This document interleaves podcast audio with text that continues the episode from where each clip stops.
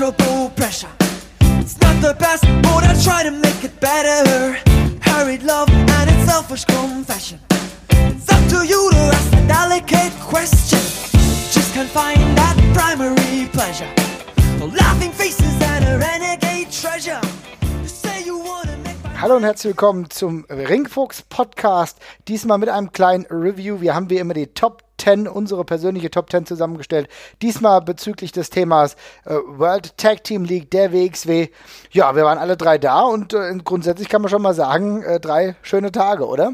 Ja, das war mal wieder sehr, sehr schön, kann man nicht anders sagen. Ähm, teilweise äh, mit extremen Hochs, sogar noch ein paar Tiefs, aber generell war es ein äh, fantastisches Wochenende für mich. Auf jeden Fall. Und äh, mit mir an meiner Seite, ihr habt ihn eben schon gehört, ist natürlich der Jesper.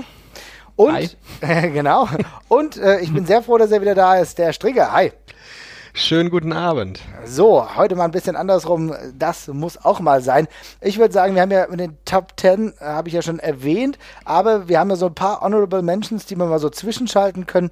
Ähm, was mir grundsätzlich ganz gut gefallen hat, war, äh, tauchte auch in meiner Liste auf, war unter anderem die Produktion. Können wir nur ganz kurz abhaken. Äh, war schon wieder ziemlich stabil. Ne? Kein einziger erkennbarer Fehler zum Beispiel. Ja, spricht ja auch für die Produktion äh, und für die Konstanz, die die inzwischen haben, dass wir sie einfach nur noch in die Honorable Mentions packen.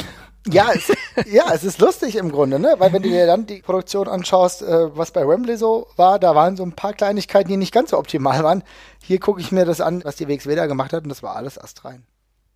Ja, man kann es ja vielleicht mal vergleichen mit dem, was Dennis Birkendahl online gestellt hat bei Facebook und bei Twitter. Er hat da nämlich ein Vergleichsbild gepostet von der World Tag League 2014 und der World Tag League 2018. Und da liegen wirklich Welten zwischen und äh, der gute Grise hat dann auch drunter gepostet und ich fand es damals schon gut. Ja, äh, also es ist, äh, es ist immer um äh, kleine Nuancen gesteigert worden, die aber jetzt so ein wirklich se- sehr, sehr rundes Bild abgeben und vielleicht sieht es in zwei Jahren, zwei, drei Jahren ja noch viel besser aus, wer weiß. Ja, ich, ich denke, sky's the limit, vielleicht geht da noch mehr. Aber fangen wir doch mal mit der eigentlichen Top 10 an, oder? Ja, wir sollten noch mal kurz tatsächlich über Inner Circle sprechen, weil das kommt bei uns in der Top 10 tatsächlich nicht mehr vor. Und der, wir beide waren ja nicht da, aber Stricker war da und ich glaube, der fand's äh, ziemlich gut, um es mal abzukürzen an der Ja. Stelle. Aber ja, Also tatsächlich, also das ist immer wirklich eine schöne, schöne Sache, so als Auftakt für das Wochenende. Hast du dort immer die, oder einige von den, von den Leuten, Leuten, die am Wochenende eingesetzt werden, hast du schon da. Die werden dann mal gemixt, auch gerne mit Leuten aus der Academy. Hier gab es jetzt zum Beispiel dann einfach ähm, Julian Pace gegen Benjamin Van S. Benjamin Van S aus der Academy, der jetzt der aktuelle Academy Tro- Trophy Sieger ist. Und den gab es eben hier gegen Julian Pace. Es war eine ganz, ganz schönes, schöne Sache für den, für den guten Mann, der jetzt gerade erst 21 Jahre alt ist, sich mal hier zu zeigen vor dem Publikum. Und ähm, ja, es gab OC Open gegen Coast to Coast im Opener, das war auch ganz schön. Aber dann ging es erstmal richtig los mit Lufisto gegen Chris Wolf. Und letztlich dann in der Mitte der Card hatten wir ein super Grappling-Match zwischen Timothy Thatcher und Fred Yehai. Und äh, es ertönte eine Musik, die sehr, sehr viele in der Halle zunächst nicht zuordnen konnten, weil viele aus England und Irland schon angereist waren an diesem Wochenende. Und äh, natürlich wissen wir als Deutsche, dass äh, David Hasselhoff, unser Landsmann, die äh, Berliner Mauer zum Einsturz gebracht hat und mit diesem Natürlich. Song Looking for Freedom äh, verbinden wir natürlich sehr viel mehr als die Briten. Emotional. Emotional. Emotional, sehr, sehr verbunden damit, damit und damit begrüßen wir Timothy Thatcher jetzt auch offiziell als deutschen, deutsches Staatsmitglied hier.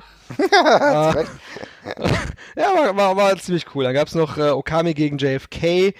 Auch, auch sehr cooles Tag Team Match. Da gab es dann eben die beiden Blöcke mal gemixt hier auch schon. Ne?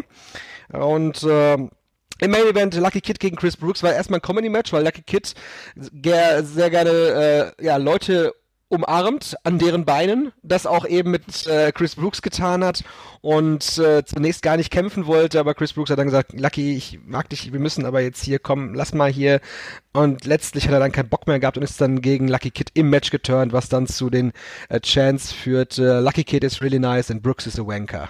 Ah, Stil von äh, Will Griggs on Fire. da kam kam's also her. Ja, okay, ich habe den Chat Genau, am Rest genau. des Wochenendes noch gehört. Okay. Ja, klingt doch gut. Ja, es ist gut zu wissen, weil mir das erst gar nicht bewusst wurde, woher das kommt, weil plötzlich so ein bisschen Chris Brooks Heat da war. ja, genau. Gut, ja, dann kommen wir doch zur eigentlichen Rangliste. Marvin, dann fang doch mal an. Ja, genau. Ähm, genau, wir kommen zur eigentlichen Rangliste und da haben wir äh, auf Platz 10 etwas sehr Nebulöses, wie ich meine, und zwar das Drumherum, was wir jetzt so aufgeschrieben haben. Und ich denke, es ist äh, wie jedes Jahr einfach ein Zusammenkommen oder wie zweimal im Jahr und äh, was auch immer wieder wichtig ist, auch für so ein Festival, sind einfach die Freunde oder neue Freunde, die man kennenlernt, die Party. Ja, und selbst natürlich auch die Auswärtsfans, die für Stimmung sorgen. Ja, auf jeden Fall. Also dieses Wort Wrestling Festival haben wir jetzt ja schon auch im Preview sehr oft in den Mund genommen und das ist halt einfach tatsächlich wieder exakt so gewesen. Es ist echt schön, mit welcher Selbstverständlichkeit da inzwischen die Fans aus Irland, aus äh, oder aus, aus, aus Rest UK mit dabei sind. Inzwischen eben auch Leute aus Japan und ähm, die alle eben Bock auf diese Show haben. Und also ich meine, das ist einfach inzwischen so selbstverständlich geworden, dass das so ein internationales äh, Come Together ist und nicht mehr nur im Ring, sondern auch drumherum. Und äh, ist halt schön, dass der Freundeskreis sich da inzwischen so ein bisschen ausgeweitet hat von den gleichen zehn Nasen, mit denen man halt immer zum Catch fährt, äh, zu, weiß ich nicht, 100 weiteren, denen man zumindest dann Hallo sagt. Äh, das ist schon eine coole Sache. Ja, diese Selbstverständlichkeit, die du ansprichst, die ist mir so richtig bewusst geworden, als ich dieses GIF nochmal gesehen habe, wie bei der Femme Fatale Show Mord versucht vor Lufisto zu flüchten. Also, nochmal, ich mir das ungefähr zehnmal in Folge angucken, ist mir dann aufgefallen, yo, ich stehe da mit Mord aus Dänemark an der Bar, während ja. wir Lufisto gegen äh, Meiko Satomura gucken. Äh, oder was es war, ich weiß, bin gerade gar nicht sicher. Ich glaube, das, das Match war's. Ähm, es ist schon, schon fantastisch. Und dann haben wir ja immer natürlich die Catch-WG am Start, in der auch dieses Mal wieder die WCW ein ähm, eine große Rolle gespielt hat, obwohl ich langsam löst die WWE die WCW ab, wenn das so weitergeht, oder? Ja, genau das wollte ich gerade sagen. Tatsächlich war das schlechteste Match an diesem Wochenende, das wir gesehen haben, nicht von der WCW. das ist auch ein neuer Tiefpunkt tatsächlich. Wow. Und ähm, ja, wir haben ich, also ihr habt hier doch aufgeschrieben, Dönermann delivert noch immer. Ne? Der Dönermann ist immer ein super Anlaufpunkt für alle Leute, die da irgendwie mal keinen Bock auf Meckes haben. Das ist immer sehr, sehr schön. Und ähm, ich bin mir noch nach, nach wie vor nicht ganz sicher, ob der Grise uns nicht doch geworkt hat. Ich glaube einfach, der war vollgepumpt bis unter die Haarspitzen, damit ja, er mit, mit Vic Medi-Night und allem drum und dran, was es irgendwie gibt, um den Anschein zu erwecken, dass, dass er nicht krank ist. Ich äh, glaube da nichts von. Wer weiß, ob er heute wirklich auf der Arbeit erschienen ist. Wer weiß, ob er ja, gestern schon auf der Arbeit erschienen ist. Exakt, er, wir können es ja auch nicht nachprüfen. Ich möchte an der Stelle aber auch noch eine, eine andere Sache erwähnen, weil ich werde nicht mehr dazu kommen, ihn noch sonst zu erwähnen in dieser Folge. Und ich muss den auch Melanie mal an der Stelle einfach erwähnen. weil äh, es ist einfach so, ich meine, wir haben das drumherum gerade erwähnt und es ist ja tatsächlich so, äh, man ist mit dauernd mit, mit, mit anderen Wrestling-Fans unterwegs und man hat an so einem Wochenende immer seine eigenen Insider und seine eigenen Memes und es passiert eigentlich irgendwas.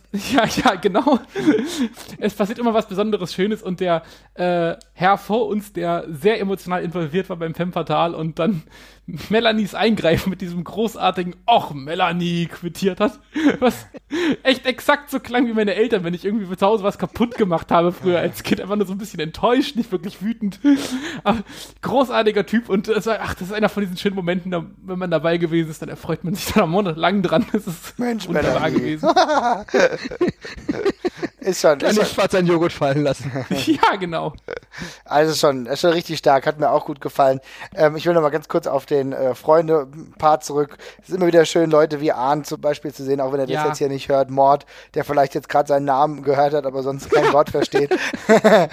Oder Matsche, der, oder Matsche, der jetzt, jetzt auch äh, der letzten Male schon dabei war aus Österreich. Das ist schon cool. Und dann gibt es dann, gibt's dann halt auch Tage, mit denen man dann einfach noch mehr dann einfach zu tun haben kann ähm, mit den Leuten, die sonst angereist sind. Das ist eine feine Angelegenheit. Aber ich würde sagen, jetzt gucken wir uns mal Platz 9 an. Und zwar äh, haben wir hier zusammen gewählt Femme Fatale, das Turnier der Frauen, auch an diesem Wochenende wieder nicht enttäuscht.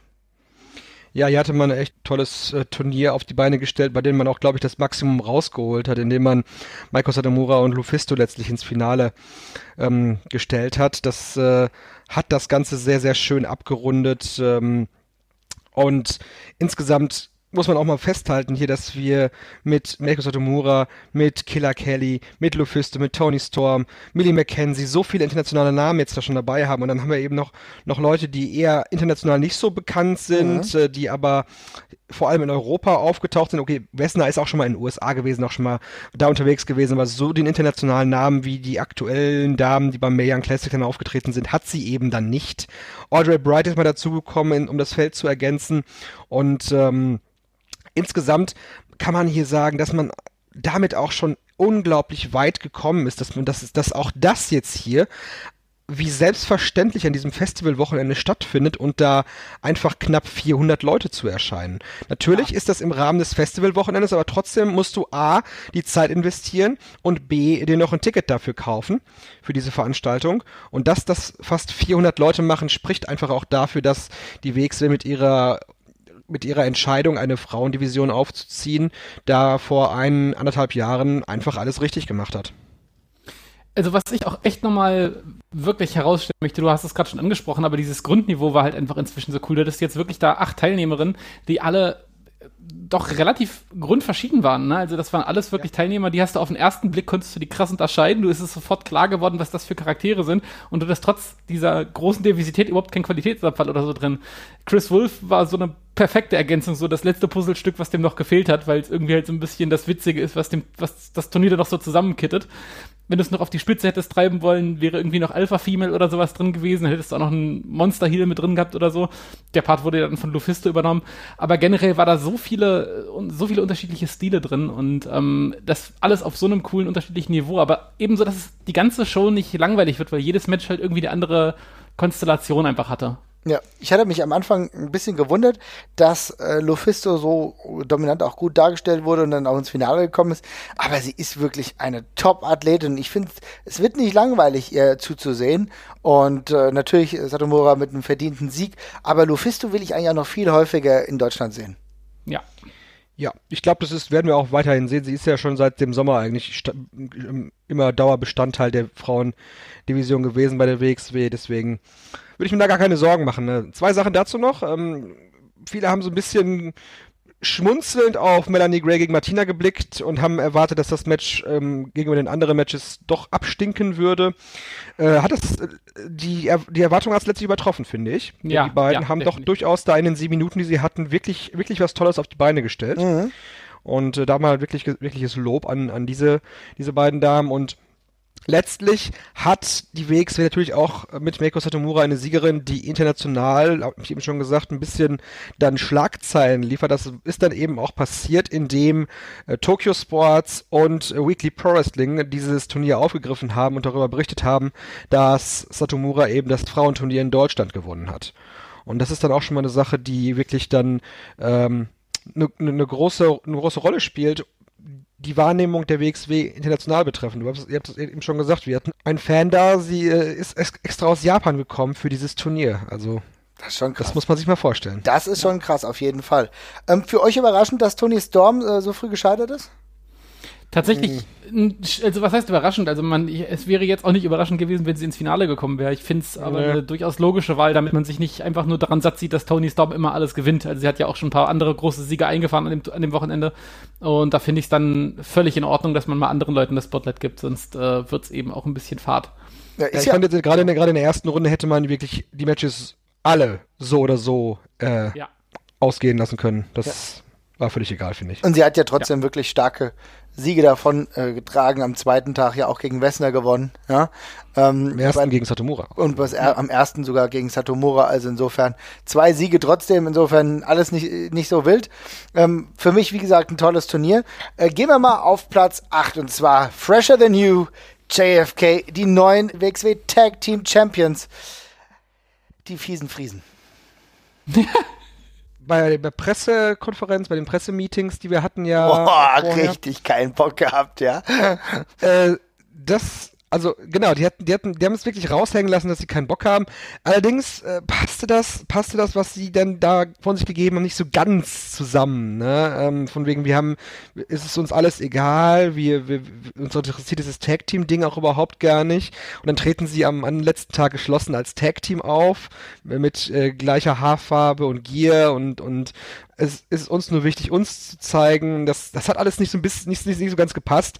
Aber was sehr gut gepasst hat, ist einfach ihre, ihre Zusammenarbeit mittlerweile. Und diese, diese beiden Einzelteile, die da zusammengefunden haben vor einiger Zeit, erstmal als, als Face-Tag-Team und dann seit einigen Monaten ja eben schon als Heel-Tag-Team, es sind solche arroganten Schmierlappen, dass du dich gar nicht dran satt sehen kannst. Es ist wie ein, wie ein, wie ein kleiner Autounfall, der passiert und du musst einfach das, dahin sehen, obwohl du eigentlich weißt, ach, es ist doch alles scheiße hier.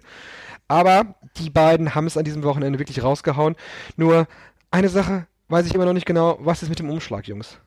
Ja, das mit dem Umschlag, das hängt mir tatsächlich auch noch ein bisschen hinterher, muss ich ganz ehrlich sagen. Also, Musst du mal kurz Ähm, erläutern, was äh, meint ihr jetzt damit? ja, ja, die, äh, also Francis Caspin hatte ihn, glaube ich, jeden Tag dabei, wenn ich mich nicht täusche, äh, und hatte ihn auch davor schon mal bei, bei Shotgun, glaube ich, kurz präsentiert, äh, hatte einen Umschlag, den er dort mit zum Ring gebracht hat, ähm, was uns natürlich irgendwie äh, alle zu Spekulationen angetrieben hat, was denn in diesem Umschlag sein könnte. Und vor dem äh, letzten Tag ergab es sich dann so, dass dann, äh, ja, dass es rein theoretisch sein könnte, dass ein Gleichstand in der Gruppe ist und wir dachten alle schon, na, vielleicht ist da irgendwie das Vertragswerk der WXW drin mit einer Klausel oder so, die von der nur sie wissen, dass sie dann weiterkommen irgendwie und äh, ja, aber das äh, hatte dann irgendwie alles auf einmal keine Bewandtnis mehr, weil die äh, am letzten Tag dann ausgerechnet ohne den Umschlag dann auch nur noch rausgekommen Ja. sind und das war's dann. Ja, fand ich auch ein bisschen wenig stringent gelöst, muss ich sagen, weil du die vor vorherigen Tage ja Leute damit schon angeteased hast. Was ist da jetzt genau? Und dann plötzlich fällt's weg. Kann sein, dass wir das irgendwie in der Shotgun-Folge, in der letzten Shotgun-Folge, die in ein paar Tagen noch folgen wird, irgendwie nochmal aufgelöst bekommen. Ist aber ein bisschen schwierig, das dann einfach wegzulassen. Ja, vor allem bei so einem Live-Wochenende, wo man eigentlich immer so ein bisschen halt so einen roten Faden hat, an dem man sich langhangelt und dann eigentlich da auf jeden Fall auf irgendeine Art von Auflösung wartet. Ähm, da fühlt man sich dann ein- halt ein bisschen komisch, wenn es dann ohne das zu Ende geht, finde ich. Ähm, Sehe ich es genauso. muss ja nicht unbedingt das sein, womit, womit man fest gerechnet hat, aber so ist es halt, so ist es halt ein bisschen seltsam. Und das hing mir tatsächlich auch bei, beim Finale dachte ich auch immer noch, okay, vielleicht kommt jetzt noch irgendwas oder so, aber nö, da war dann einfach nix und äh, das, also dass, dass Erwartungen einfach völlig im leeren Raum verpuffen, das ist halt nie ein gutes Gefühl. Auch nicht, wenn man getrollt wird oder so. ja. Also, also wrestlerisch gab es an diesem Wochenende sicherlich Stärkeres. Also wenn man es einfach nur auf das simple In-Ring beschränkt, aber für Jay Skillett und, und Francis Caspin war es hinterher am Ende enorm wichtig, dass sie diese Tag League gewinnen konnten, die, war, die ja eben so international besetzt gewesen ist. So dass man mit, dem, mit den beiden jetzt in der WXW Tag Team Division einen komplett neuen Player hat. Oder nicht, eigentlich nicht einen komplett neuen Player, aber einen neuen Player auf dem Niveau zumindestens, dass du die beiden wirklich ernst nehmen kannst als die Tag Team Champions jetzt, obwohl sie natürlich ein bisschen rumgegaunert haben. Aber sie haben jetzt erstmals die Titel, Titel ernsthaft gewonnen und das natürlich auch mit einer Menge eigener Arbeit drin und deswegen finde ich es auch super, dass, dass, dass die am Ende äh, als Sieger dastanden. Ja, ob ich das jetzt so super finde, weiß ich noch nicht, ja, weil ich muss sagen, da sind mal wieder Wrestler, die ich wirklich nicht leiden kann. Also, Ja. äh, Genau also das. fällt mir wirklich, also ich meine, bei äh, vielen Leuten denke ich, ja, okay, ganz cool und so weiter und so fort. So, so jemand, selbst wie Absolute Andy, der auch ja einen Heel verkörpert, aber du denkst, ah, der ist schon ganz cool und das. Bei, bei, bei JFK ist es halt echt, ich würde die ganze Zeit am liebsten Stinkefinger zeigen wollen. Ihr habt nichts Cooles, ihr geht mir einfach nur mega auf den Sack. Aber ich erkenne natürlich an, äh, das Gesamtkonzept, was unglaublich schlüssig ist bei JFK. Sie haben, äh, äh, es hört sich fast an wie so, ist jetzt ein bisschen Marketinggelaber, aber es ist jetzt wie so, äh, du hast eine Marke, eine abgeschlossene Marke, du hast ein stimmiges Ja. Design, das sieht herausragend aus, der Entrance ist Bombe. Das ist Produktionsniveau. Oberster Güte, ein geiles Entrance-Theme. Da passt von vorne bis hinten alles. Und wrestlerisch haben sie auch gezeigt, dass sie immer noch draufpacken können. Ich, Ich finde das schön, schön ganz, dass Jesper, Jesper einfach die, meine, meine Formulierung hier übernommen hat mit JFK, die blöden Penner. Das ist einfach genau das, was du gerade gesagt hast, hier. Marvin. ich möchte einmal ganz kurz noch sagen, dass ich es ein bisschen schade fand, dass ausgerechnet das Finale das äh, seltsamste Match war äh, von den beiden. Also ich fand es sonst eigentlich wrestlerisch sogar ziemlich oder sogar sehr gut, was sie gezeigt haben das ganze Wochenende. Das war wirklich klasse. Äh, und das Finale hatte dann eben diesen etwas seltsamen ja, äh, Finish-Stretch, der irgendwie bei uns allen, auch als wir live da waren, ein bisschen seltsam ankam irgendwie. Nicht nur bei, Ja. bei uns, es gab dann zwischendurch auch schon die äh, John Cena-Gesänge. Ja, es, ja, es, ja, es, wir hatten, wir haben, äh, ich, ich weiß nicht, ob es Marvin war, der gesagt hat, es fühlte sich so ein bisschen an wie in einem Loop, wo man zum Schluss drin war und nicht mehr so ganz rauskam und das war halt ein bisschen komisch. Ähm, eine andere Sache, die ich noch ansprechen möchte, ich finde das Gimmick von den beiden auch mega gut. Ich fand sie vor allem gleich an ihrer ersten, bei ihrem ersten Auftritt in Hamburg, als wir sie gesehen haben, direkt nach dem Hit, Ja! wahnsinnig Ja. cool.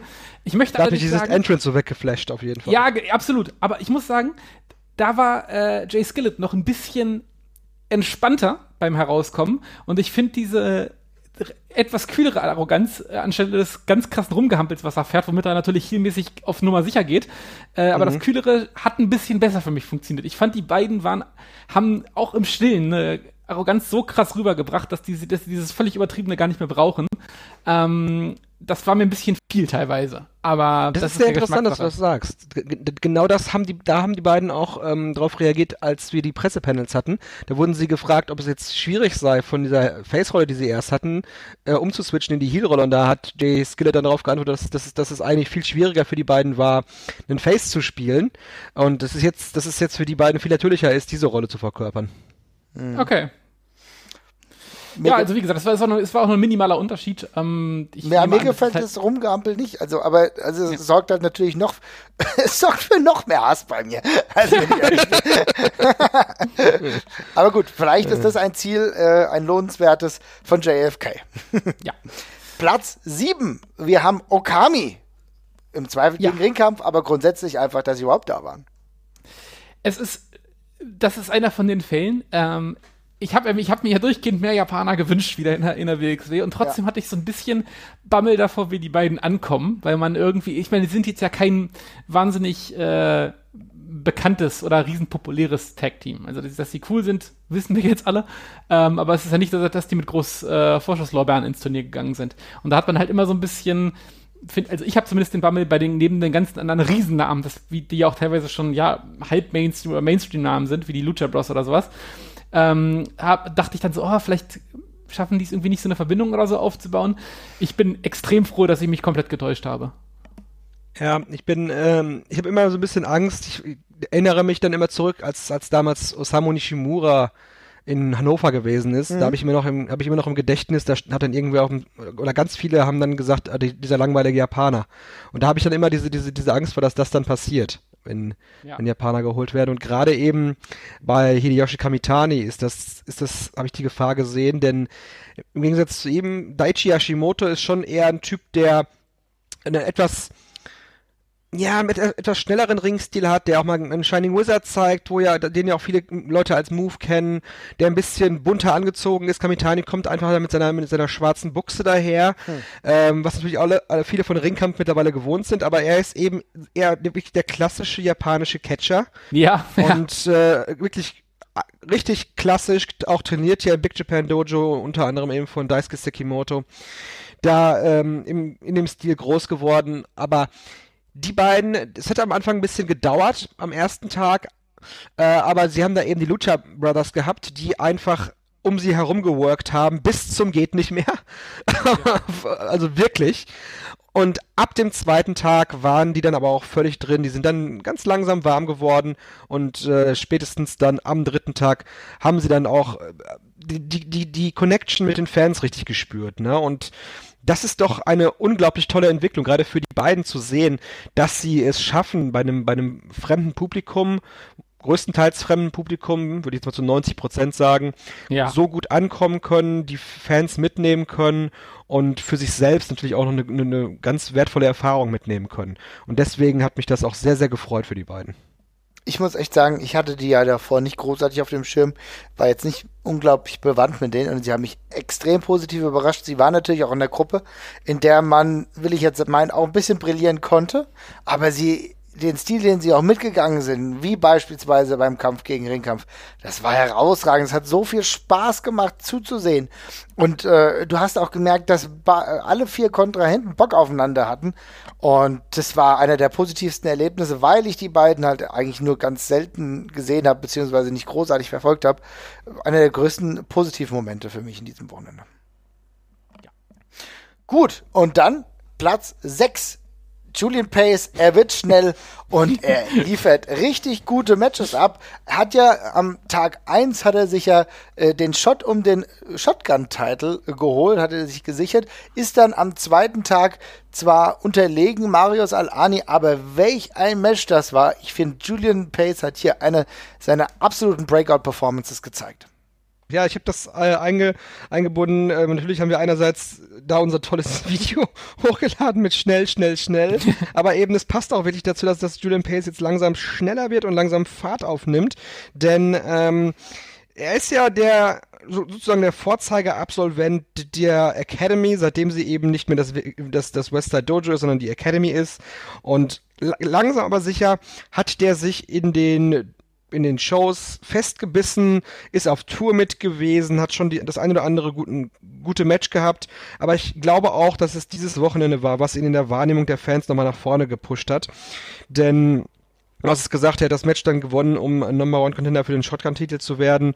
Und ähm, das, das ist einfach eine Sache, die die WXW so gut macht, was sie ja auch ich denke, man kann ihn sehr gut vergleichen mit Bobby Guns, was sie mit Bobby Guns auch gemacht haben. So ganz behutsam nach und nach aufgebaut, sodass die Fans ihn annehmen können und er gleichzeitig mit der Unterstützung der Fans dann eben größer werden kann.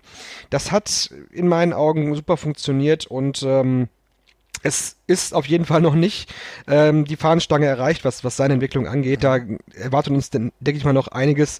Aber wirklich, wie gesagt, tolles Wochenende für ihn. Und ich bin auch, äh, ja, eine, eine Sache hat mich ein bisschen enttäuscht, muss ich sagen. Er hat dieses Mal nicht Katjas Oma umgerannt. Ja. Als er in der Circle sein Entrance gemacht hat. Da habe ich ja das, gehört, äh, ja, sehr Muss beim frustrierend. nächsten, beim nächsten Mal besser werden. Ja, das ist sehr frustrierend. Also da, Julian Pace, wenn du das hier hörst, das muss besser werden. Eines der Highlights. also deswegen auch nur Platz 6 und nicht noch weiter oben, ne? Ich, ich, ich kann mir, also das, ich, ich mach's auch kurz, ich kann mich da nur anschließen, das war so ein typisches Breakthrough-Wochenende. Äh, Der Typ bewegt sich mit einer beeindruckenden Selbstverständlichkeit im Ring inzwischen. Ähm, Ja. Der sieht echt so aus, als hätte er sein ganzes Leben lang noch nichts anderes gemacht. Ähm, richtig, richtig cool. Bin gespannt, was da noch geht und ich glaube, der wird sehr auf sehr viele verschiedene Art und Weisen noch funktionieren in Zukunft. Das Krasse ist ja, Bin drauf. ich muss ja ernsthaft zugeben, ich habe ihn zum ersten Mal von ein paar Monaten, ein paar Jahren gesehen, je nachdem ist jetzt auch schon wieder ein bisschen länger her. Aber da habe ich nicht gedacht, geil, das wird der nächste Star. Ich finde, er ist jetzt nicht der unfassbar charismatischste, ja. Er sah jetzt nicht so aus wie so ein typischer 1A-Wrestler, aber was er drauf hat, was er aber auch in der Entwicklung gelernt hat, ich glaube, äh, wissen wir alle, erinnern uns vielleicht noch an das Match, was er zum Beispiel gegen David Starr hatte, was auch ein richtig cooles Ding war. Und du merkst, dass er daran gewachsen ist. Und jetzt so eine Leistung gegen Alani abzuliefern, wow, ich bin extrem positiv überrascht. Und wenn diese Entwicklungskurve so weitergeht, dann brauchen wir sich überhaupt keine Gedanken machen. Korrekt. Auf Platz 5, wir haben eben schon mal kurz über sie gesprochen, Maiko Satomura. Das Träger.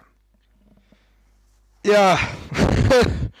wo soll ich anfangen, wo soll ich aufhören? Bei, bei Satomura, die hat, die hat eine unglaubliche Erfahrung. Die bringt 23-jährige Erfahrung mit. Das ist fünf Jahre älter als äh, Millie McKenzie ist. Wir kennen, wir kennen sie schon aus der WCW. Sie ist damals schon als, als ganz junge Wrestlerin da aufgetreten, als Trainerin Shibuya Nagaso, die ganz, ganz große Elite des, des japanischen Frauenwrestlings sie ist da in diesem Metier groß geworden und sie hat ja vor einigen Jahren auch ihre Promotion Sendai Girls gegründet, die mittlerweile auch immer wieder Leute nach, nach England oder auch in die USA schickt und auch ähm, mittlerweile so einen eigenen Streaming-Service hat, sehr, sehr bel- beliebt ist in diesen Kreisen. Und seit, ja, seit ein, zwei Jahren ist Satomura nicht nur wirklich bei den Frauen aktiv, sondern sie war ja vor kurzem auch noch noch äh, der KOD Openweight Champion bei DDT, hat dort den Titel erstmal erst vor zwei Wochen an Danchoko Dino verloren.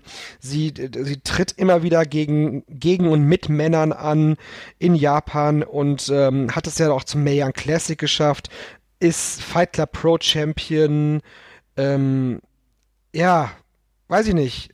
Und dann kommt sie zu diesem Turnier und macht einfach alles mit dieser unglaublichen Selbstverständlichkeit.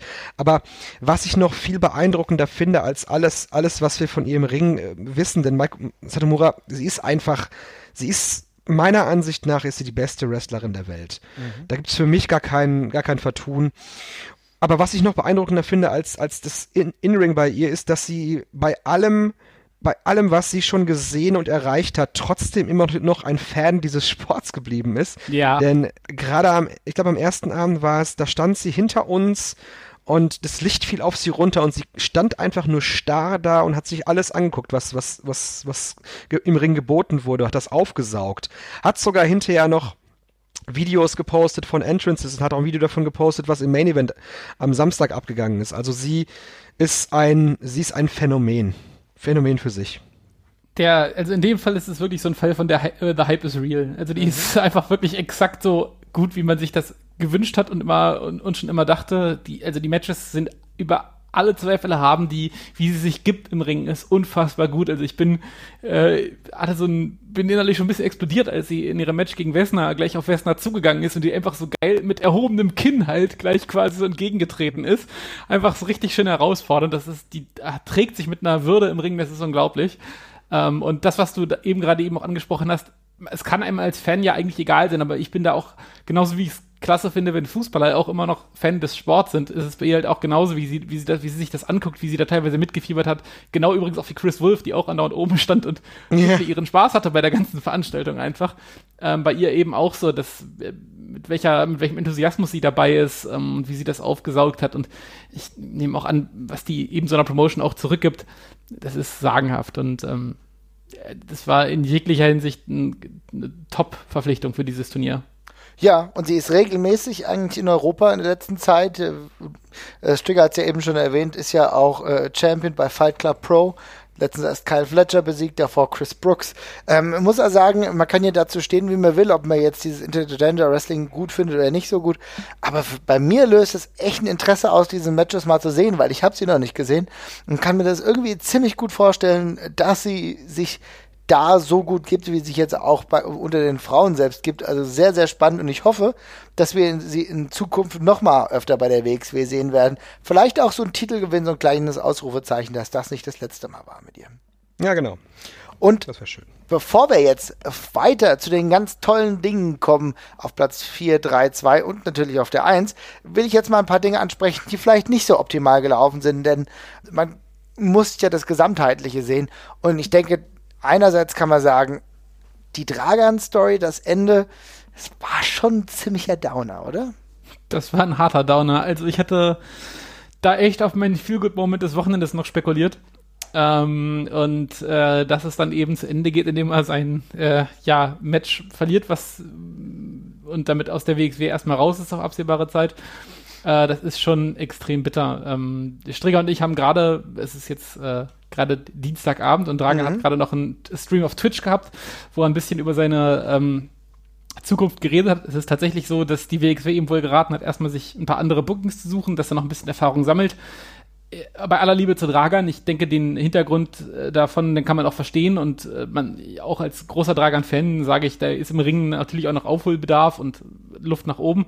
Ähm, trotzdem ist es halt irgendwie echt schade, weil ich finde Wrestling halt geil, weil es eben so wahnsinnig viele unterschiedliche Sachen mit sich bringt und Dragan hat eben was in die WXW gebracht, was sie jetzt gerade nicht mehr haben. Also es ist ein unglaublich kreativer und cooler Kopf. Ich fand alleine, wenn ich jetzt an die an die letzte Storyline von ihm denke, die ja Bezug zu seiner Depression hatte, die er wohl, oder zu seiner depressiven Neigung, die er auch selber wohl hatte, äh, oder eben auch das beim letzten Femme Fatale, wo er quasi das Steven-Match gezeigt hat, bloß als Mann. Ja, das war ähm, herausragend. Das sind einfach so cool, ja, das sind einfach so coole Ideen und der bringt da eben so ein ja, kulturellen Back also so, so, so ein Catch- und Kultur-Background eigentlich mit. Äh, was, das hat aber jetzt was, einen sehr negativen Touch. Nee, aber was, was, was, das, was, was das wohl mal sein wollte halt. Mhm. Ne? Ähm, das bringt er halt mit. Das wird mir auf die Zeit echt extrem fehlen erstmal, muss ich sagen. Das ist schon schade.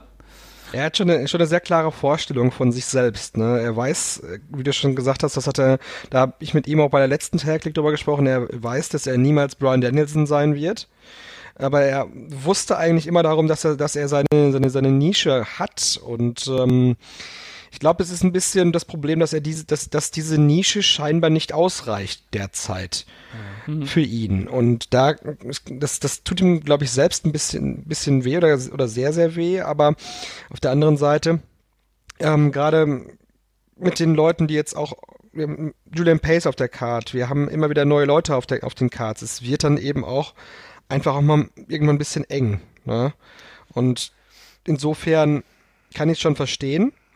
Ich hoffe mal, dass das nicht das letzte Mal war für ihn, dass wir ihn bei der WXW gesehen haben, denn du, wie du sagst, er ist ein toller, ein kreativer Typ und kann da wirklich noch seinen Beitrag zu leisten, dass, dass, dass die WXW auch auf dieser Ebene jemanden hat, denn so wie er in, innerhalb der letzten zwei Jahre in der Fangunst gestiegen ist, das ist auch schon heftig für einen Wrestler seines Niveaus, muss man mal ganz ehrlich sagen, ne? Ja, also da, ähm, ja, da, da, da trägt es natürlich auch krass dazu bei, muss man auch mal äh, festhalten, dass er natürlich zumindest zu einigen Fans den Kontakt auch sehr sucht oder Ja, eben, proaktiv klar, natürlich. angeht, ne? Und äh, weiß nicht, inwiefern man das auf das große Ganze äh, beziehen kann oder ob das da doch teilweise eher so ist, dass er nur so gewisse Gruppen anspricht. Muss aber sagen, dass sie diese Kreativität, die er einfach hat, weil er kommt natürlich nicht nur aus dem Wrestling-Background, ich glaube, er spielt Theater oder so, ne? Das hat er auch schon mal gemacht, ne? Also so, ja, ich glaube schon. ja, und äh, du merkst ihm einfach an, dass er sich sehr mit Charakteren auseinandersetzt. Und äh, das kann nicht hundertprozentig darüber hinwegtäuschen, dass er nicht der äh, weltgrößte Wrestler ist. Aber ähm, er hat zwischenzeitlich immer wieder seine Nische gefunden. Die Erzählweise dieser Story, die fand ich ziemlich gut, bis auf ein paar kleine Aussetzer. Keine Ahnung, was das äh, mit ähm, bei Superstars of Wrestling war. Das hat mir jetzt nicht so gut gefallen. Aber im Großen und Ganzen äh, war das eine stimmige Storyline, die einen Abschluss gefunden hat. Ob er würdig war, können wir gleich noch drüber sprechen. Aber ich hoffe wirklich sehr, dass er auch irgendwie wieder zurückkommt, denn auch Wrestling verläuft nicht rein linear und er ist so ein Ja. Typ, der nicht linear läuft. Nee. Und äh, ich fand ich fand's aber auf der anderen Seite sehr schön, dass er am Freitagabend noch seinen Moment hatte, zusammen mit Emil Zitocci, dann Richtig. kam er in den Ring und hat und hat Jörn äh, Jörns Haare rasiert. Da hatte er dann auch mal noch, selber noch mal einen schönen Moment im, im, im Rampenlicht zusammen mit seinen Leuten, die er, die er hat im Wrestling. Das, das war noch mal ein toller Moment. Aber wie es bei eingangs schon sagte, oder wie du eingangs sagtest, Marvin, das, das da, am Ende war es eine Story, die so zu Ende gegangen ist, wie man das eigentlich erwarten musste, obwohl man sich es anders erhofft hatte. Ja. Das, das trifft sehr gut. Aber ja, also ich möchte einfach auf diese Farbtupfer im Wrestling halt nicht verzichten und hoffe deswegen, dass wir da, wie wir alle halt, wie wir alle, glaube ich, hoffen, nochmal, dass, dass es da nochmal noch mal zu einem Comeback kommt. Ich treibe es ehrlich gesagt noch mal ein Stück weiter und sage, ich fand diese Storyline absolut interessant und essentiell. Denn was für mich dabei herausgekommen ist, ist die unterschiedliche Art der Rezeption von den Fans, die da waren. Also ähm, man kann sich ja immer so seine eigene Welt basteln. Ne? Und man kann immer sagen, oh, krass, also mich hat das jetzt emotional berührt, die Storyline. Das war super, dass es, es geklappt hat. Dass ich jetzt absolut wollte, dass Dragan seinen Payoff bekommt. Dass ich absolut wollte, dass Dragan derjenige ist, der aus irgendeinem Grund Jörn Simmons äh, besiegen kann. So, und dann sehe ich aber, es gibt auch genau die andere Seite. Es gibt auch die Leute, die überhaupt nichts mit Dragan anfangen konnten, und nicht nur einfach still sind, sondern ihn aktiv ausbuhen. Da drehe ich dann teilweise auch ab, mache meine Schlüssel und sage, naja, gut, okay, das ist ja jetzt auch na, ziemliche Vollpfosten da wahrscheinlich, keine Ahnung, ja. Keine Ahnung, aber es, gehört ja dazu, ja. Und äh, das ist halt ein Querschnitt auch hier wieder von Leuten, die vielleicht gewisse Dinge anders sehen. Und äh, das muss man ja auch akzeptieren, aber es zeigt mir einfach, dass so eine Storyline überhaupt sowas hervorgebracht hatte. Ja. Ist auf jeden Fall interessant zu sehen. Nur gut, aber wir haben ja noch weitere Punkte, die nicht so hundertprozentig gelaufen sind. Storyline-Lehre habe ich mir generell hier aufgeschrieben. Wir werden jetzt bald nicht mehr Shotgun haben, um wöchentlich auf die Sachen zurück bzw. nach vorne blicken zu können, die bei der WXW passieren. Und so ein bisschen hat man natürlich schon das Gefühl, dass man jetzt nicht genau weiß nach dem Sonntag, wo es jetzt eigentlich weitergeht, ne? Hm.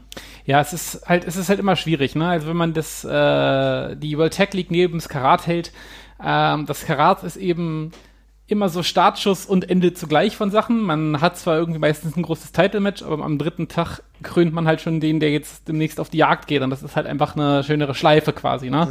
Also man geht da eben schon mit einem Gefühl und einer, mit einer Idee raus, wie es jetzt grob weitergehen kann die Tech League endet erst einfach mal mit einem Titelgewinn immer. Das ist halt schon mal ein Unterschied.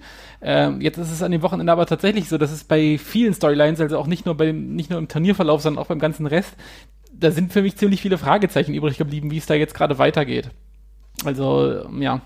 Ich weiß nicht, ob es Fragezeichen sind, aber weil wir ja wirklich auch viele, auch einige Fäden abgeschlossen haben. Mit David Starr gegen Jörn Simmons ist abgeschlossen. Wir haben den Abschluss bei Bedragern gegen Jörn gehabt. Ähm, das ist jetzt erstmal vorbei. Da, in, insofern sind da ja keine Fragezeichen, aber ich glaube, ich weiß, was du meinst, dass man, dass man jetzt äh, gar nicht so wirklich auf dem Schirm hat, wie es weitergehen könnte, wobei das auf der anderen Seite natürlich auch äh, ein immenser Vorteil sein kann, gerade wenn wir jetzt da hingehen, dass wir Shotgun nicht mehr haben.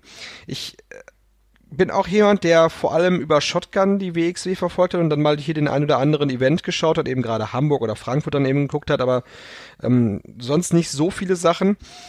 Äh, und dadurch, dass ich jetzt gar nicht weiß, was jetzt auf mich zukommt, bin ich dann doch eher geneigt, dann auch die Sachen mal zu gucken, die jetzt demnächst dann da anstehen. Und ich denke auch, das ist eine Sache, über die wir auch schon intern gesprochen haben, bevor wir jetzt diese Show jetzt hier gerade aufzeichnen.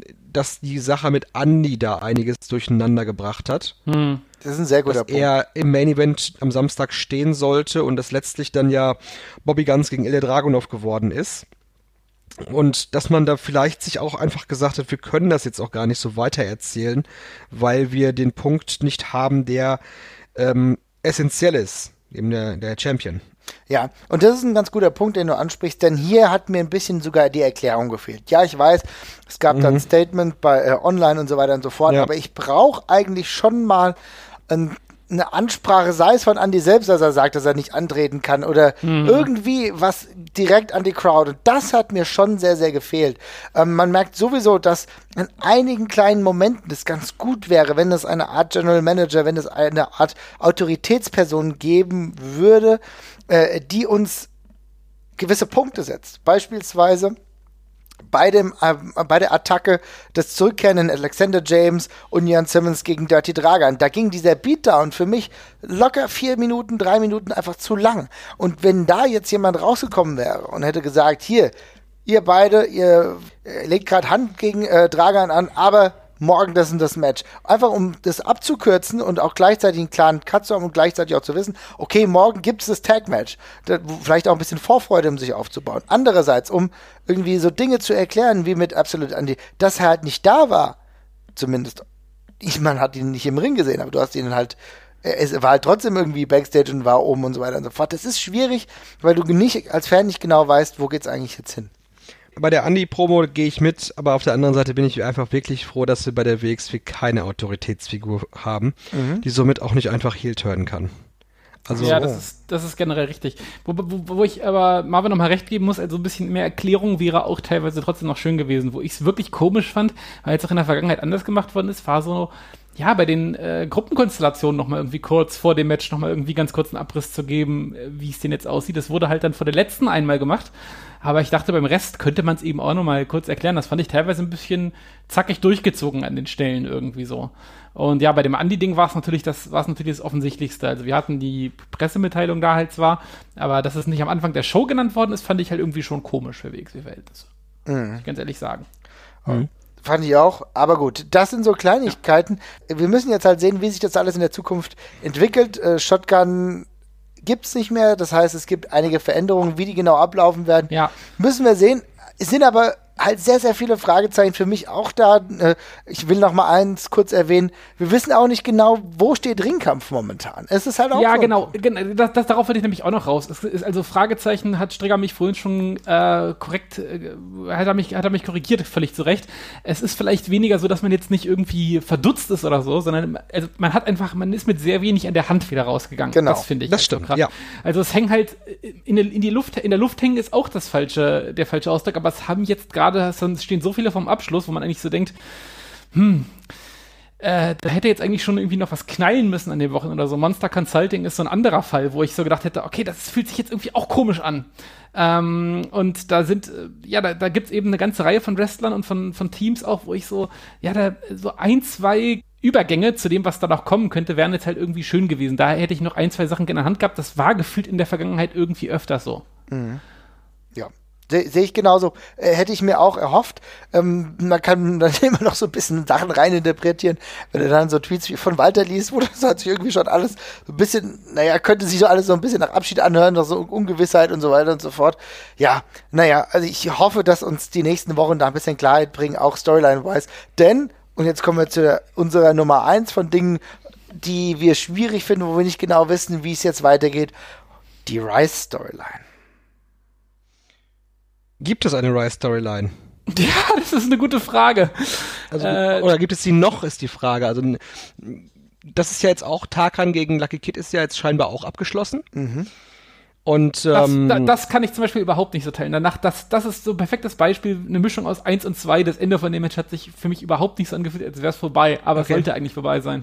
Ja, was mich da ein bisschen verdutzt ist, dass, dass es ja Lucky Kid ist, der so wirklich seine Rache jetzt bekommen hat an Tarkan Aslan, aber dass ähm, der Pete Bouncer derjenige ist, der ja eigentlich da in der Backstage von Tarkan Aslan diesen, diesen Aufkleber bekommen hat, wegen dem er zusammengebrochen ist. Da gab es ja meines Wissens nach jetzt gerade keine kein Match oder so. Nee, Oder? gab's nicht. Es gab keinen Payoff für, für Bouncer. Nein, es ist halt. Nee. Äh, also das sowieso auch die Frage, was ist mit Pete Bouncer? Bouncer, der Mhm. zwischenzeitlich eigentlich richtig gut aufgebaut wurde. Und dann kam halt die Demission von äh, Bad Bones. Äh, dann konntest du da keinen richtigen Payoff starten. Das war sehr schade für ihn, muss man sagen. Das, das hat ihm, glaube ich, auch sehr geschadet. Ich glaube auch, da wäre es notwendig gewesen, halt, dass Ja. er diesen Payoff, wie auch immer, der hätte ja gegen äh, Bad Bones verlieren können oder sonst irgendwas. Wäre auch kein Drama gewesen. Aber einfach mal dieses Match auf diesem Niveau zu haben, weil er in der langen Storyline war. Und Bad Bones ist halt immer noch einfach ein Name gewesen oder immer noch ein Name im europäischen Ringkampf. Das hätte ihm gut getan innerhalb des WXW-Universums. Das hatte nicht, das hat nicht geklappt. Jetzt ist er, ja, er, am Freitag war, äh, war dieses, dieser Teil von Rice, war in der Pre-Show in einem Tag-Team. Das kann doch nicht das Ziel sein von Pete Bouncer und auch nicht von Ivan Kiev, die zusammen ja in einem anderen Tag-Team wirklich Erfolge erringen und auch durchaus in- ideenreich und dynamisch wirken. Nee, ich glaube, man muss einfach auch jetzt dieses Rice-Ding ad acta legen.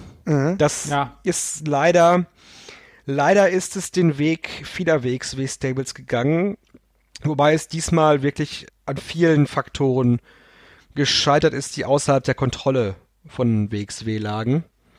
Aber trotzdem äh, sehe ich da die Notwendigkeit nicht mehr, dass es diese Gruppe gibt. Ja. Ja.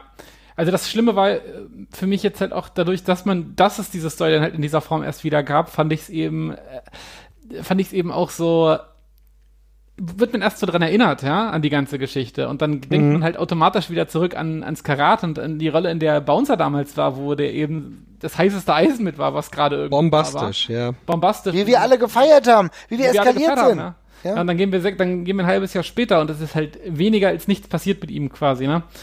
An, also vom, von dem, was er bisher gemacht hat, wirklich. Er ist natürlich, also jetzt nicht falsch verstehen, ich finde nicht, dass der jetzt irgendwie damaged goods oder irgendwas ist, das ist auf gar keinen Fall, aber hätte man mich vor einem halben Jahr gefragt, wo ich Bouncer halt sehe im Oktober des gleichen Jahres, da hätte ich halt schon auf ein paar Stufen höher jetzt getippt und das ist halt nicht passiert, bei Kiew genauso. Ja, das ist, ja, bei, bei Kiew war es bei mir jetzt nicht ganz so, weil auch da sehe ich halt die offensichtlichen Schwierigkeiten bezüglich Mickwork. Das sehe ich halt bei Bouncer dementsprechend halt nicht.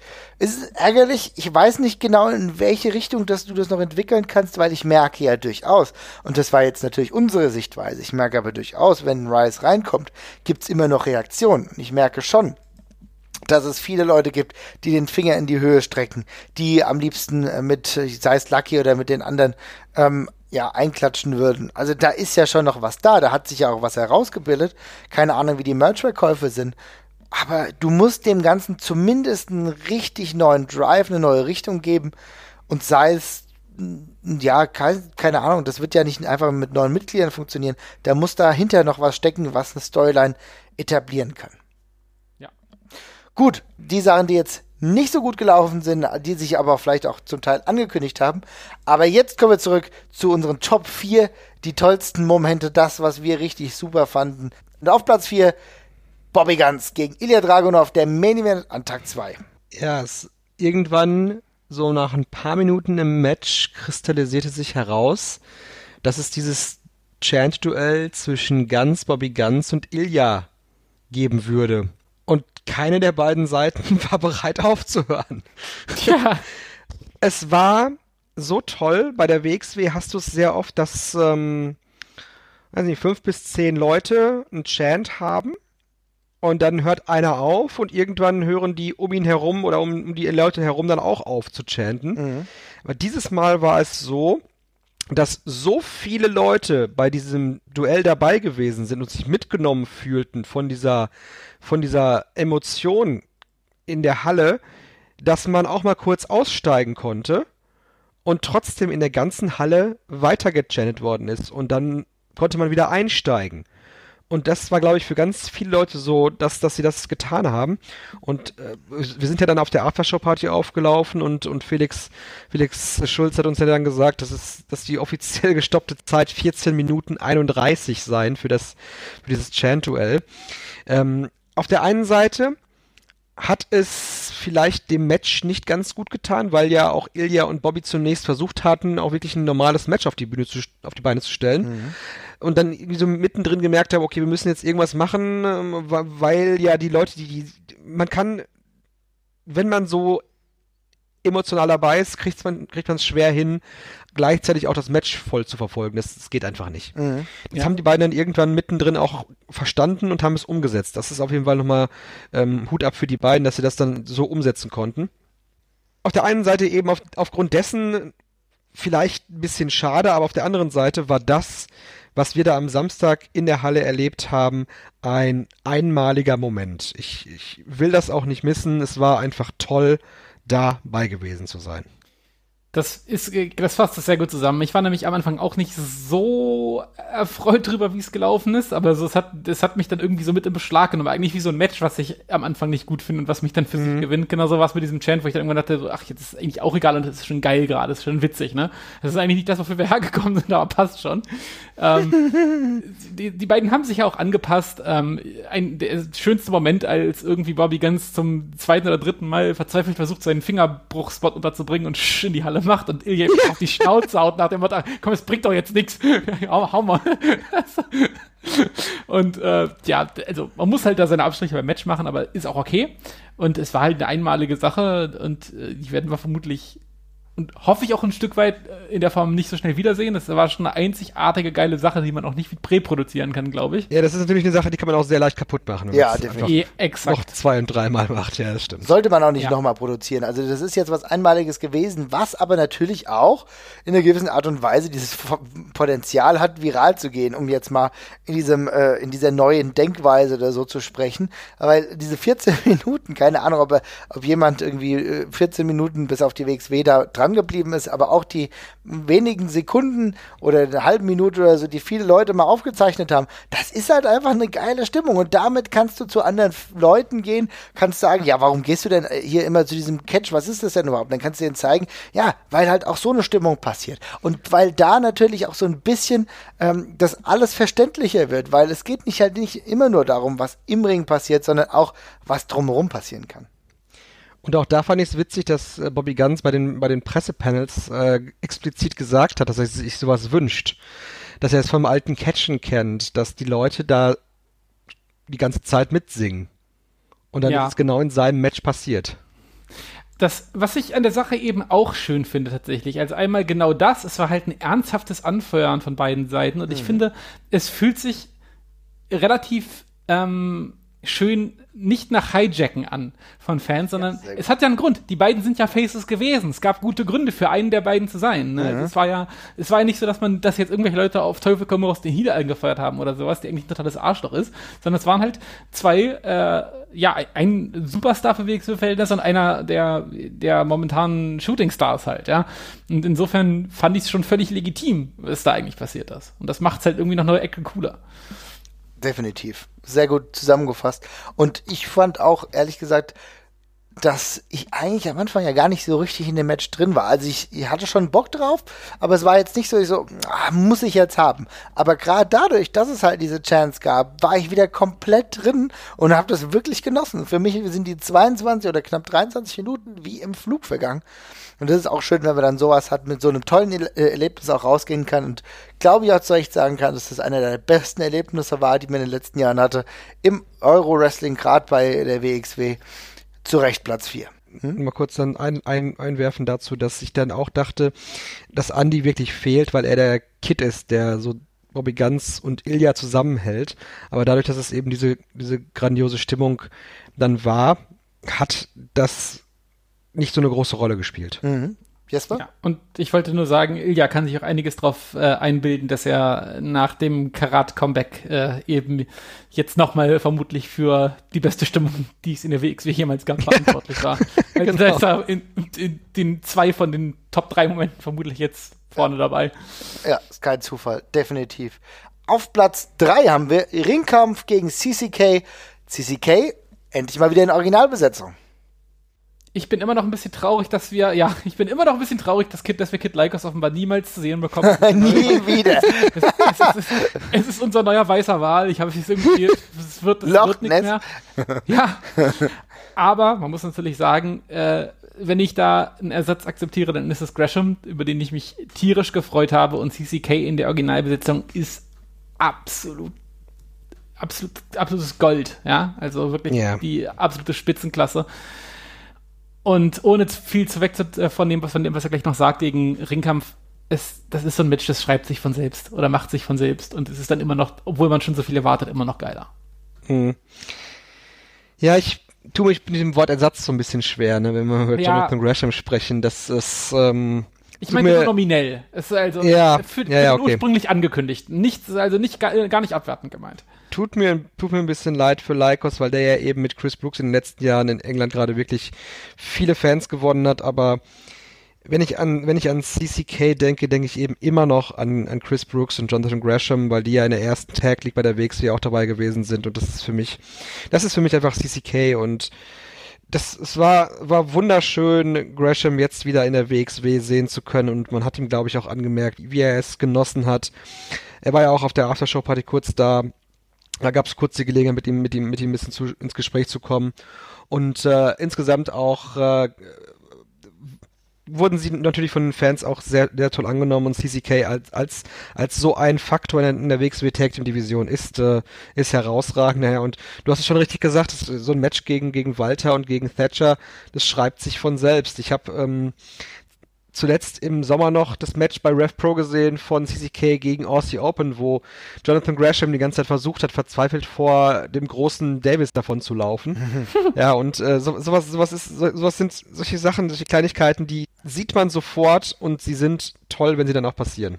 Ja, und die Art und Weise, wie aber auch geschliffen Jonathan Gresham im Ring arbeitet. Chris Brooks ey, natürlich ebenso, aber Gresham hat natürlich auch jetzt schon länger nicht mehr gesehen, zumindest für mich.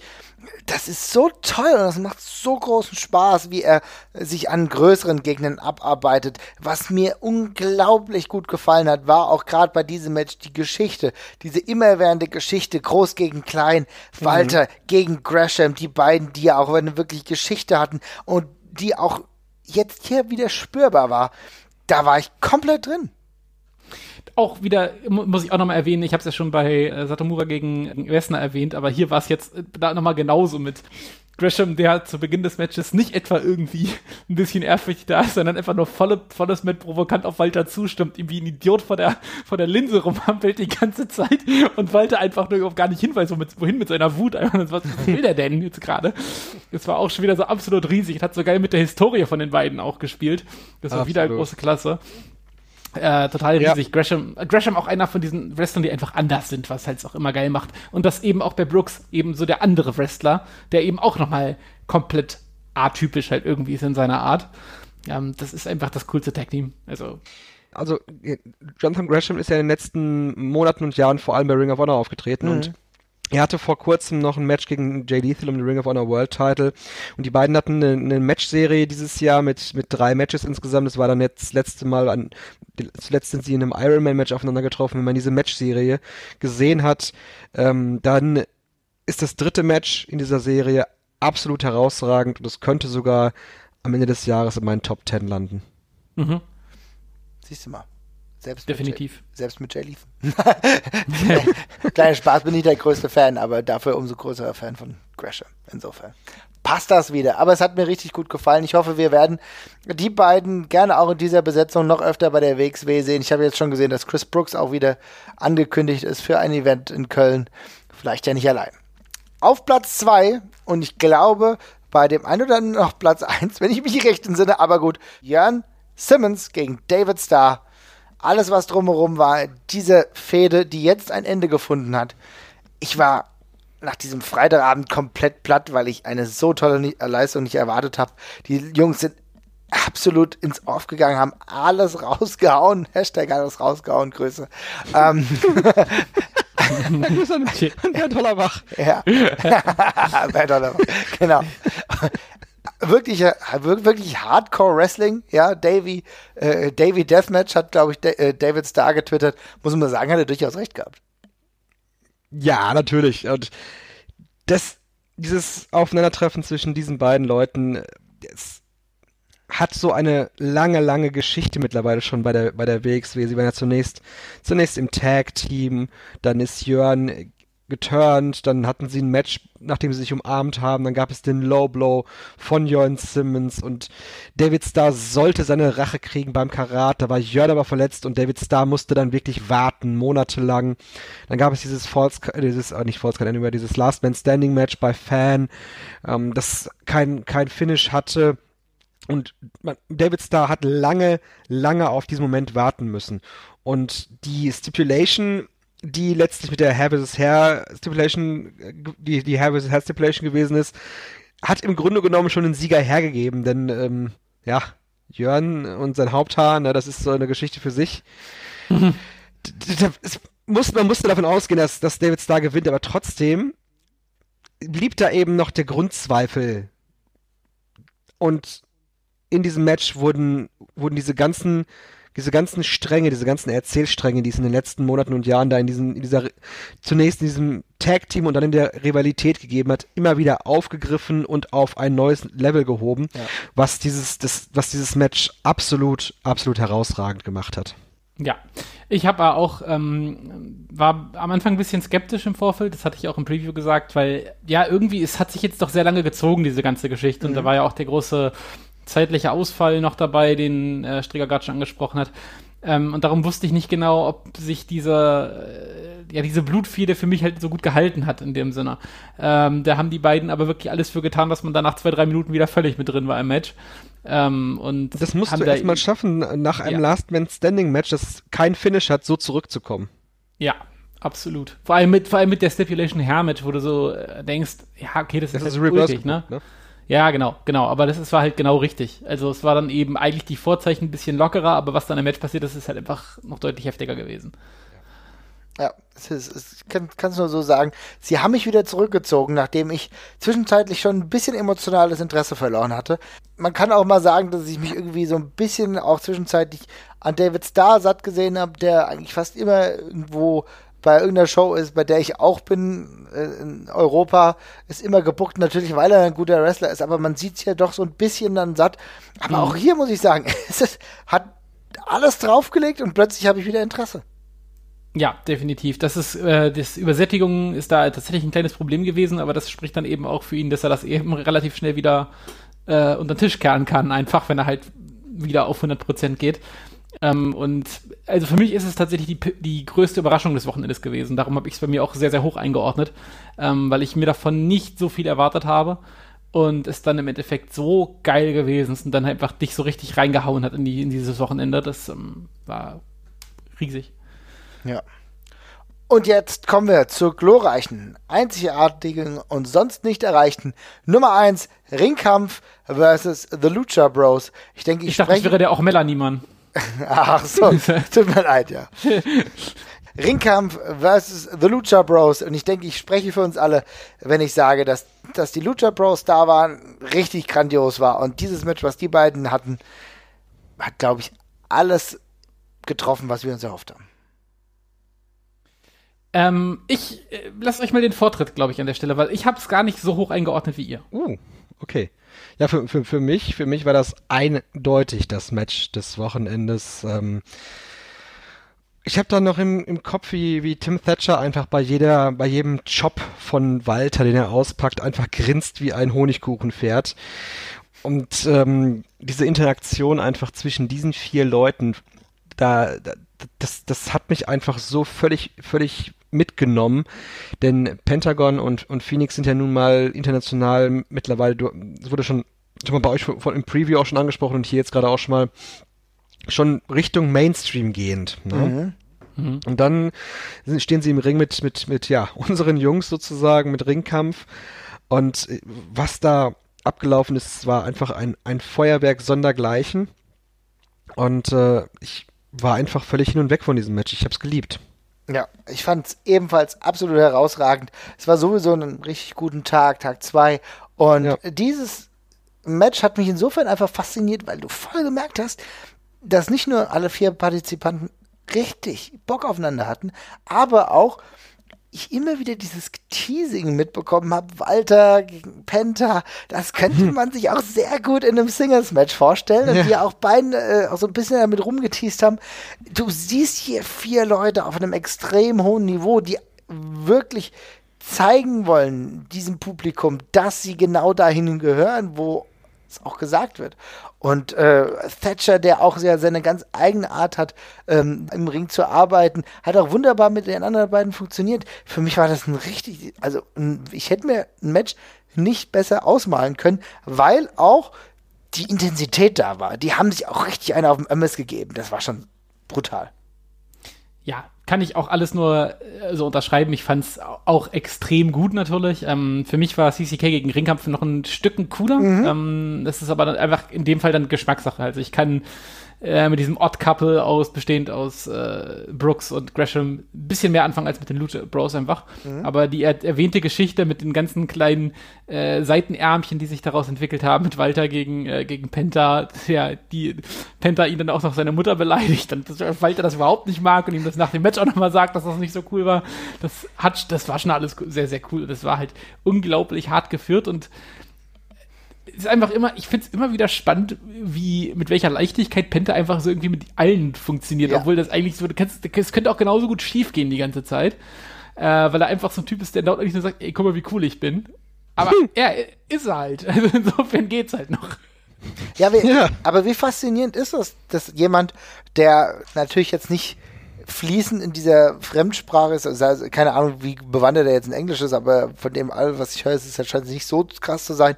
Und die Connection mit den Fans anders suchen muss, ja. Und es trotzdem ja. funktioniert. Ich finde, das ist etwas, was nicht alltäglich ist. Aber ich das ist doch gerade das, das ist doch gerade das tägliche Brot eines eines Luchadors, wie wie ihm der demaskiert daherkommt, äh, mhm. der maskiert daherkommt. Ähm, gerade diese Leute, die schaffen es ja einfach durch ihre körperliche Präsenz, durch ihre Aura, durch ihr natürliches Charisma, was sie was sie haben, ohne ihr Gesicht zu zeigen, einfach so unglaublich gut bei den Fans anzukommen. Das Nummer eins Beispiel dafür war, als er seine Maske noch hatte, Ultimo Guerrero, der ich habe gesagt, Einfach, ich habe gedacht, du sagst El Generico. Ja, okay. nee, ich bin ja bei, ich bin ja bei Mexikanern jetzt gerade. Der mit Maske ein Charisma versprüht hat, was, was seinesgleichen gesucht hat. Und auch ohne Maske jetzt natürlich brillant ist. Und das ist natürlich nochmal ein zusätzliches Handicap, was man überwinden muss, wenn man eben einen Wrestler ist, der eine Maske trägt. Mhm. Das machen die beiden wunderbar. Ja. Und ich wirklich, ich kann echt nur hoffen, dass wir irgendwie mal einen Payoff zwischen Walter und Penta am besten bei der WXW sehen. Das muss ich noch mal haben, das will ich noch mal haben. Und äh, wie gesagt, die beiden Mexikaner können jederzeit gerne wieder vorbeikommen. Ja, ja? lass mal noch mal rein. Auf jeden Fall. also, ja, nee, alles in allem, denke ich, können wir festhalten, dass wir wieder drei tolle Tage erlebt haben. Ja, ähm, ja. ich bin schon sehr freudig. Das war ein Announcement, was wir jetzt gar nicht besprochen hatten, was ich aber auch sehr schön finde, dass Doug Williams am Ende dieses Jahres in die WXW Hall of Fame eingeführt wird bei der Anniversary Show. Eine schöne und absolut verdiente Angelegenheit. Mal schauen, ob es den einen oder anderen von uns da auch wieder hintreiben wird zur ähm, Anniversary Show. Ansonsten kann ich nur sagen, drei Tage, die sich absolut gelohnt haben. Und es kribbelt jetzt schon, wenn ich an Karat denke. Korrekt. Ja, auf jeden Fall. Auf jeden Fall.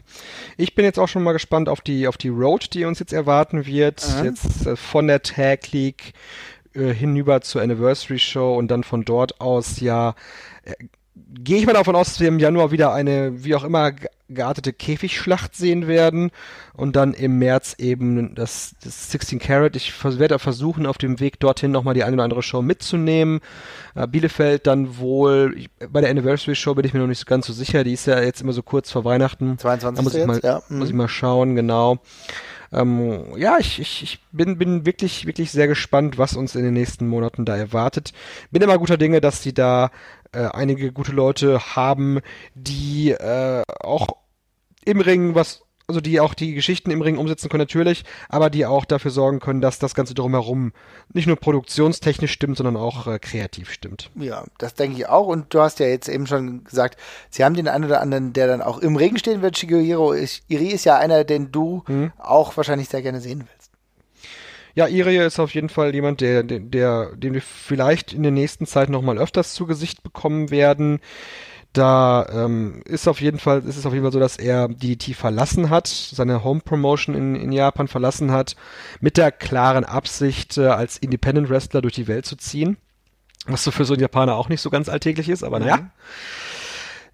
Er, also denke, man kann sagen, man wird ihn noch, man wird ihn öfters in Europa sehen. Na. Viel sei erstmal dazu Na, gesagt. da hoffe ich mal, dass das bei uns auch ankommt. Ich kann nur sagen, liebe Leute, wenn ihr das jetzt gehört habt und eine eigene Meinung dazu habt, was ihr zur World Tag Team League sagen wollt, dann schreibt es uns gerne bei Facebook, bei Twitter sind wir natürlich immer unterwegs und äh, wir freuen uns natürlich auf Feedback. Ansonsten kann ich nur sagen, wenn es ihr ein bisschen schwierig habt, bei uns reinzuhören, wir sind auch bei Spotify, also geht alles ganz dachsig, ganz leicht.